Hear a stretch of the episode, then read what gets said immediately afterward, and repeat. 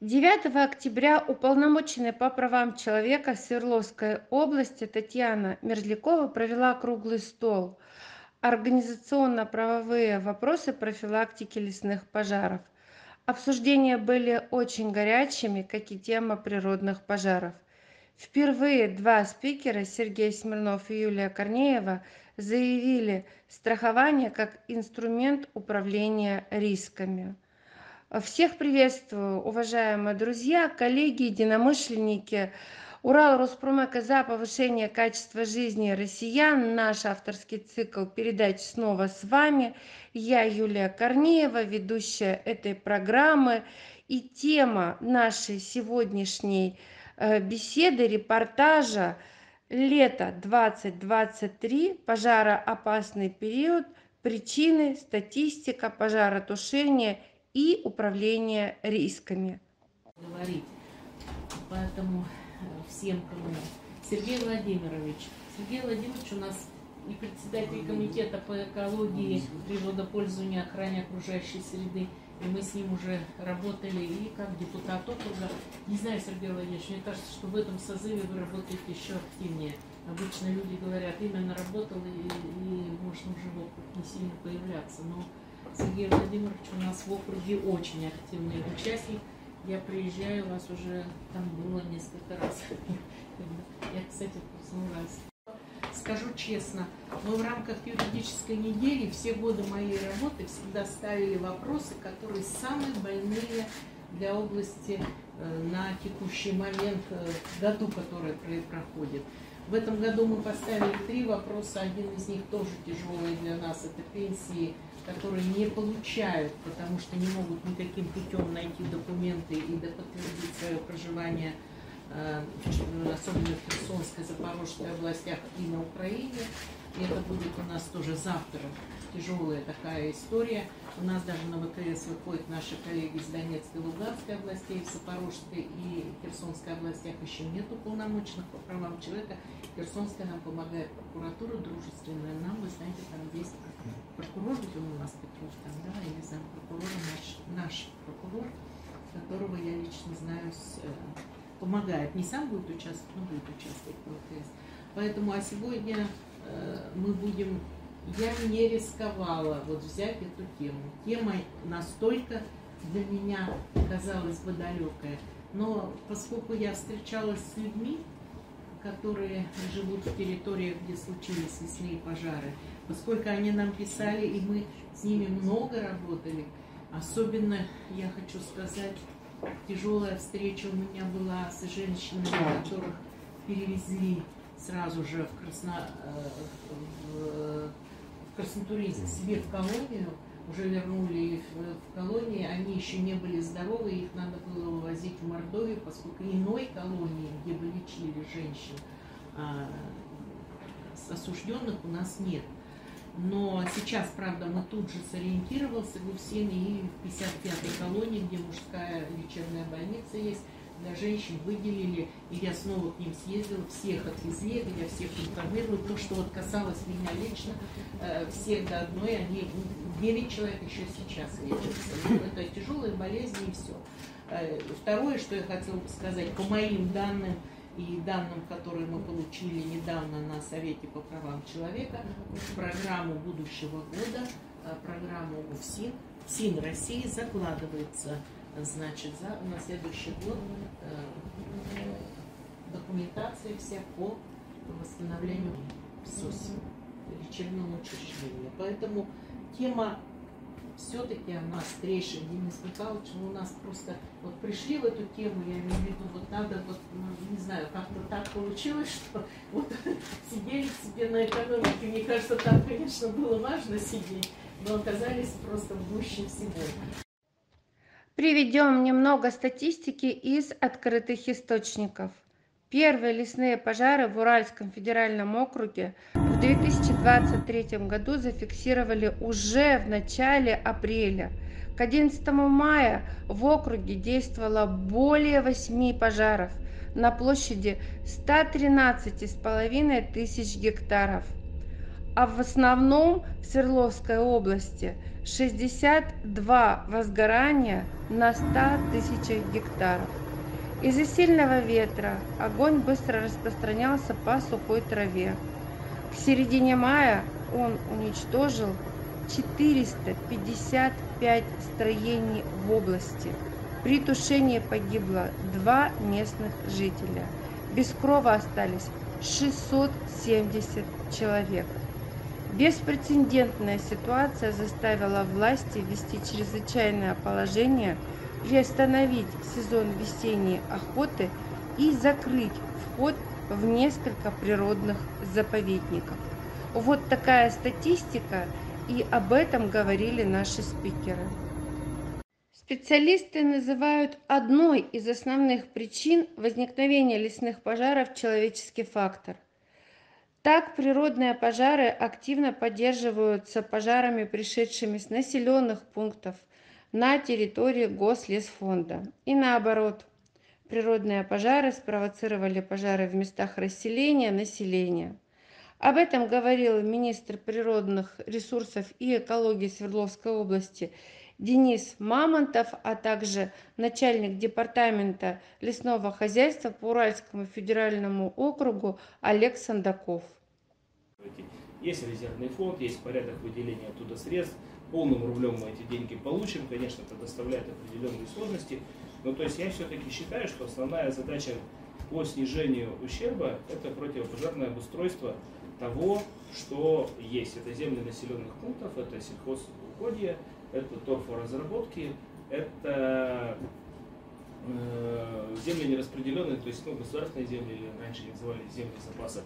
Вот обустройство этих территорий в целях их предотвращения там, захода в лесной фонд. Заход в лесной фонд, помимо того, что это угроза жизни и здоровью населения э, и в том числе угроза населенным пунктам, это лес сам по себе еще является ценным ресурсом, он имеет стоимость, это прямой ущерб народному хозяйству нашей страны. Если так, вот, Ну вот давайте скажем, вы уже посмотрели э, в СОСи, э, что где не было устроено. Нет, посмотрите, то есть по СОСе, то есть это не лесной пожар, в СОСе было два очага возгорания, которые потом вышли, ну может быть три, но я говорю те, которые потом, они оба вышли в лес. Ну, то есть зашли на земли лесного фонда. Также и в Таежном произошло, то есть в Таежном был пожар на территории населенного пункта. Э, непосредственно в э, Сосьпе э, это размещение отходов лесопиления в неположенных местах, лесоматериалов, неокоренных балансов лесных в непосредственной близости к стене лесного фонда. То есть, то есть целый ряд нарушений, когда горючие материалы скапливаются в разных местах и несут угрозу как населенному пункту, так непосредственно и лесу. Потому что вот это прямая история. Э, по факту охламления э, это не исполнение э, предписаний, которые были выданы. Мы проводили контрольно надзорную деятельность, в том числе в мае месяце уже, насколько я помню, с прокурором. Но есть предписания 2022 года, которые были не исполнены. Они были не исполнены как непосредственно субъектами экономики. Уральский федеральный округ традиционно считается одним из хорошо подготовленных к пожароопасным периодам из регионов России. Об этом заявил в своем выступлении Олег Сандаков, начальник департамента лесного хозяйства по Уральскому федеральному округу.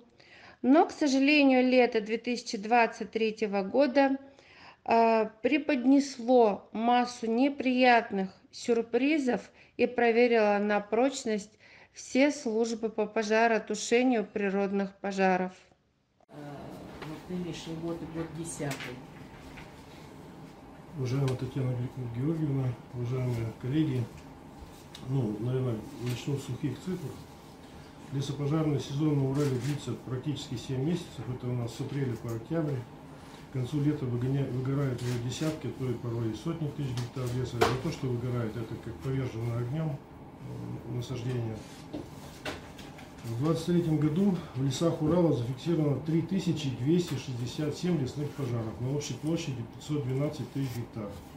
Для сравнения, в прошлом году этих пожаров было на э, одну треть меньше, то есть 2476 на площади 582 тысячи, то есть площадь практически чуть-чуть больше даже в прошлом году была. Основной удар, как говорили, пришелся на Свердловскую область, как Илья Михайлович сказал, 1030 пожаров, 350 тысяч гектар. В прошлом году было 602 пожара на площади 14 тысяч гектар.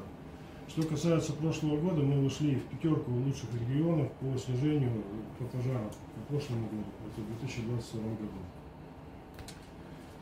Э, Первые лесные пожары в Урале начинаются в апреле месяце. Вот в прошлом году, в этом году вернее, начало было 2 апреля, а так традиционно обычно начинается 13 апреля начинаются лесные пожары в Свердловской области. А заканчиваются они в октябре. То есть, ну, к примеру, приведу, э, в 2022 году последний пожар был зафиксирован 23 октября. Что касается, вот сегодня прозвучало о том, когда закончится пожароопасный сезон, у нас из шести регионов Урала на Ямале пожароопасный сезон закрыт. На днях закрывается Ханты-Мансийский в ближайшее время, потом Свердловский, Тюмени и постепенно уходим на юг, это у нас Челябинский курган. Выделяется два пика горимости, это весенний и осенний. Весной после схода снега землю покрывает сухая трава, все мы это знаем. Аграрии и садоводы стараются привести свои поля и участки в порядок. К сожалению, запрет на выжигание по- по- пожневых остатков сухой растительности выполняют далеко не все. Начинается сезон шашлыков, и под порывом ветра огонь быстро выходит из-под контроля и распространяется на огромные территории. Ну, в этом году э, хочу сказать, что у нас пожароопасный сезон, наверное, не переходил в весенний и осенний, он как продолжался с весны, так он продолжается и, в принципе, до сих пор. Вчера был погашен последний пожар крайний, пока крайний.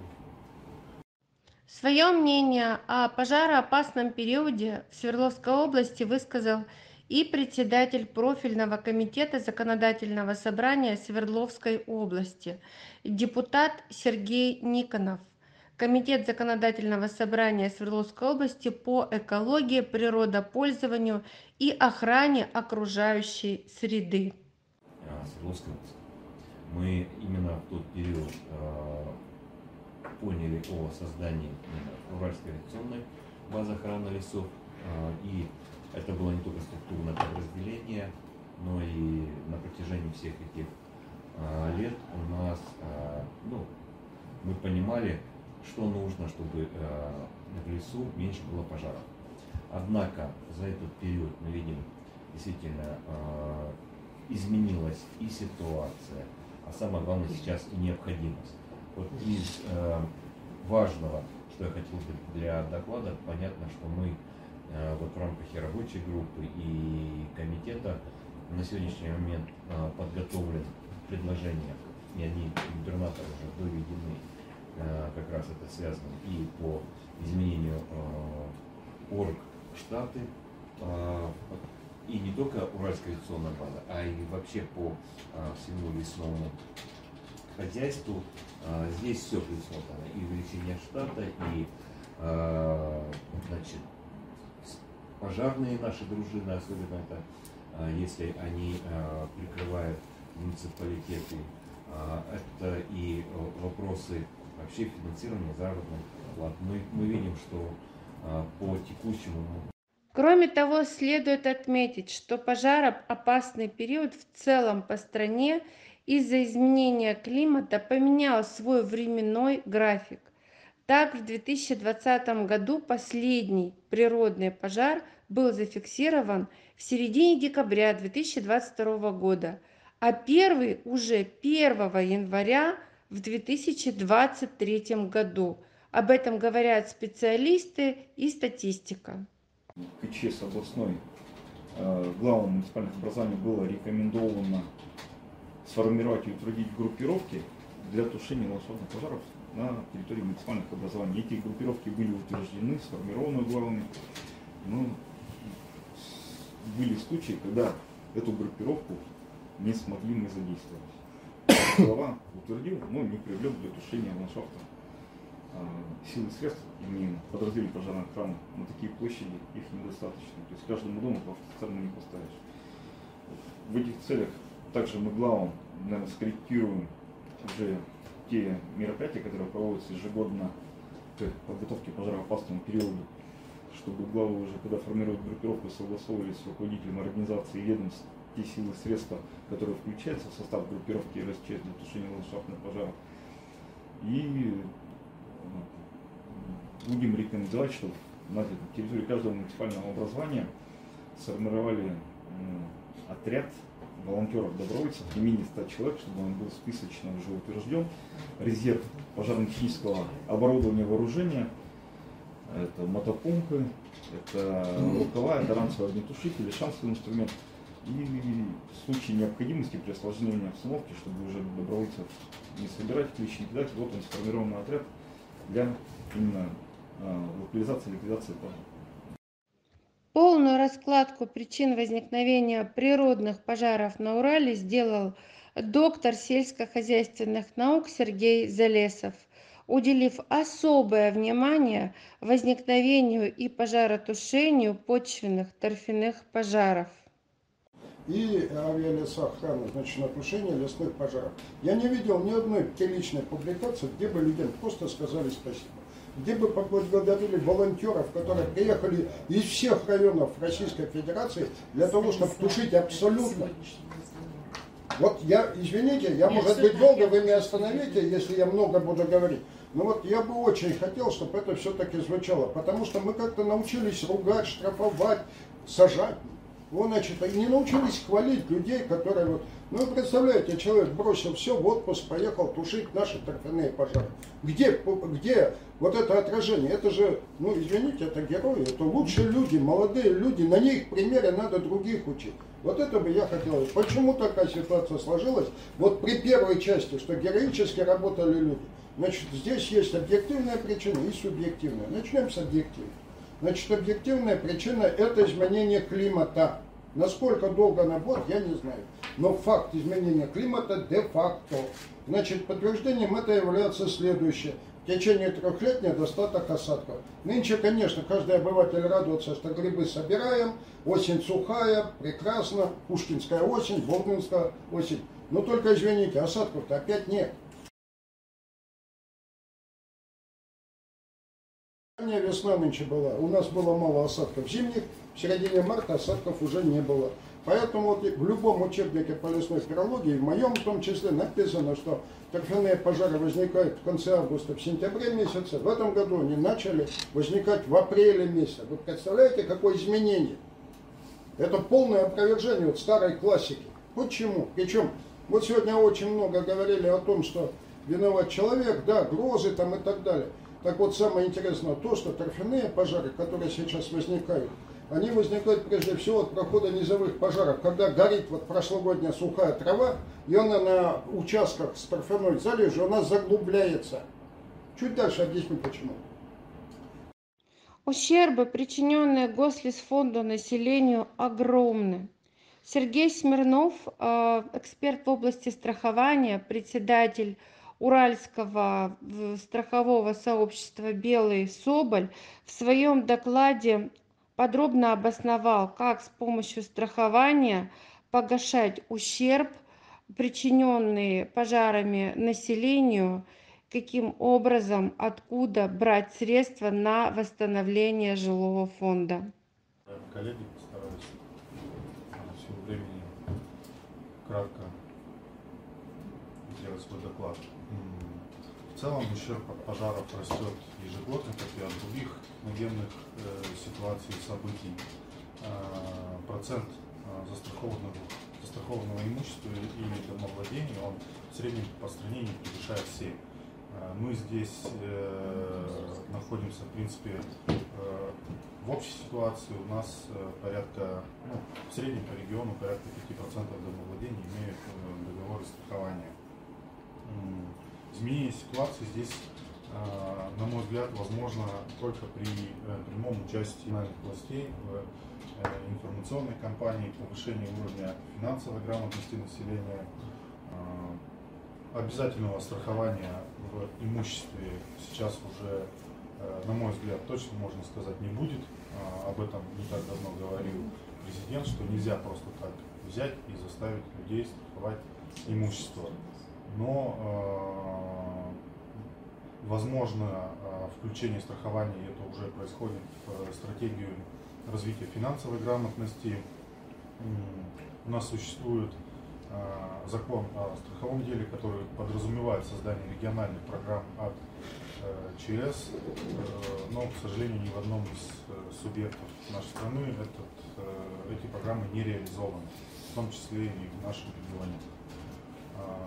Хотя по разным оценкам стоимость такого договора, такого договора при наличии региональной программы составляла бы э, не более 400-500 рублей.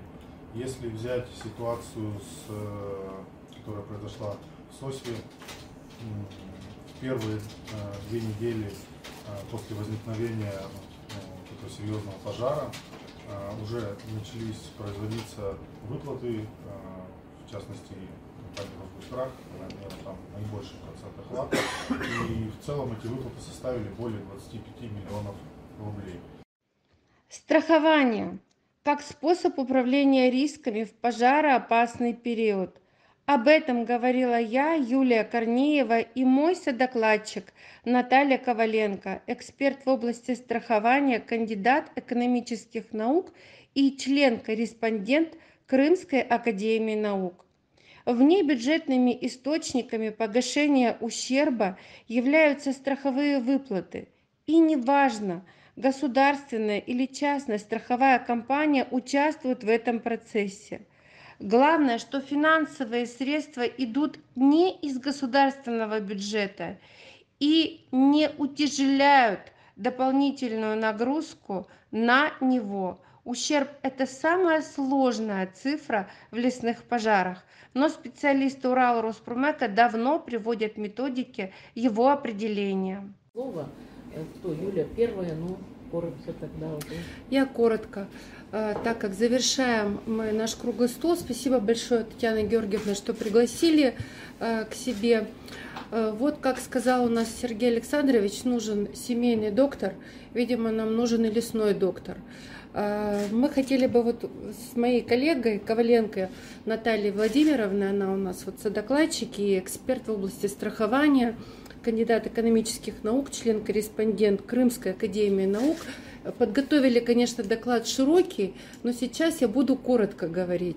А, речь пойдет о внебюджетных возможностях а, возмещения ущерба от лесных пожаров. Иными словами, мы обратно возвращаемся к страхованию. Да.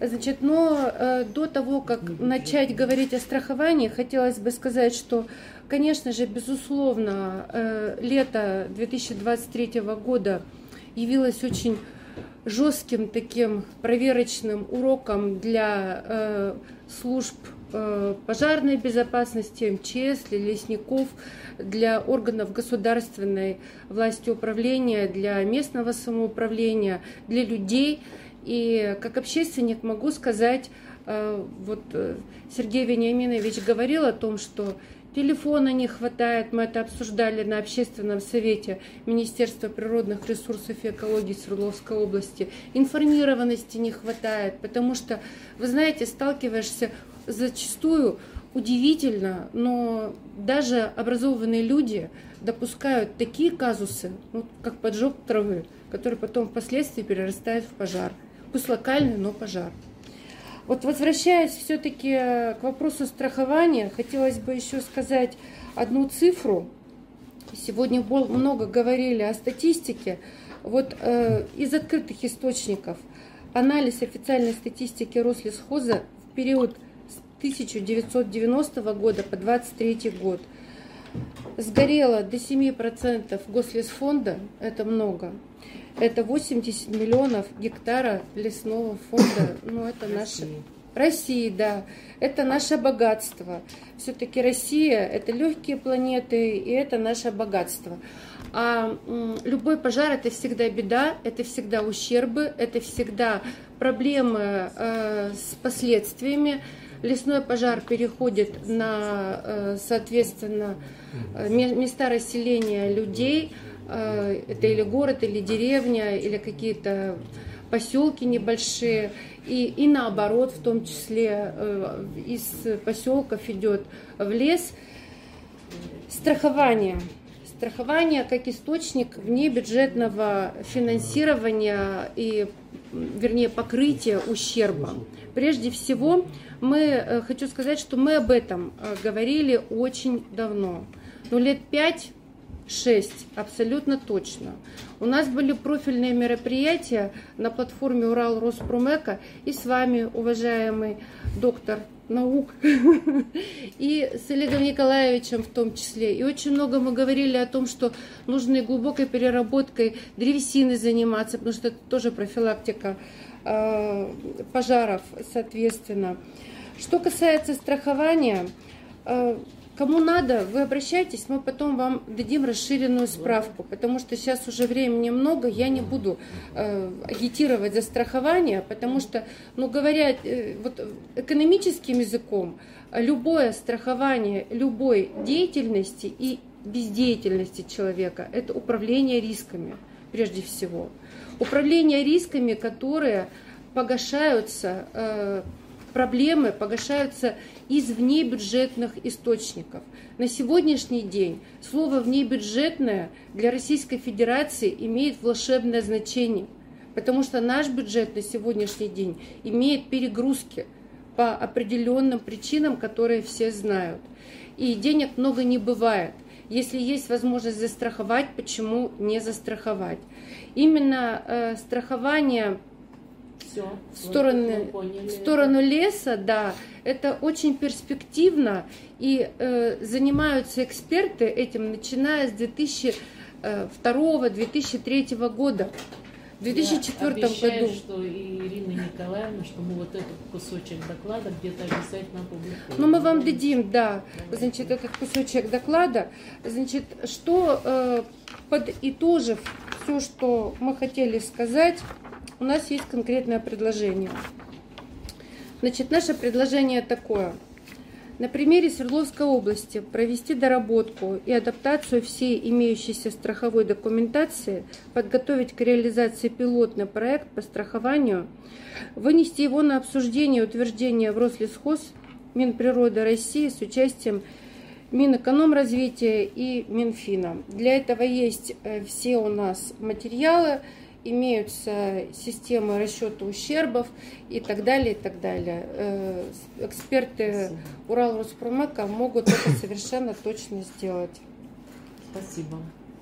Мы занимались как-то с медицинским страхованием мигрантов.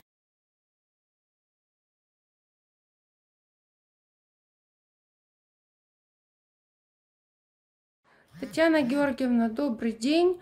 А, вот только что прошел круглый стол на актуальнейшую тему, по-моему, э, лета и весны, и осени 2023 года. Речь шла о пожарах.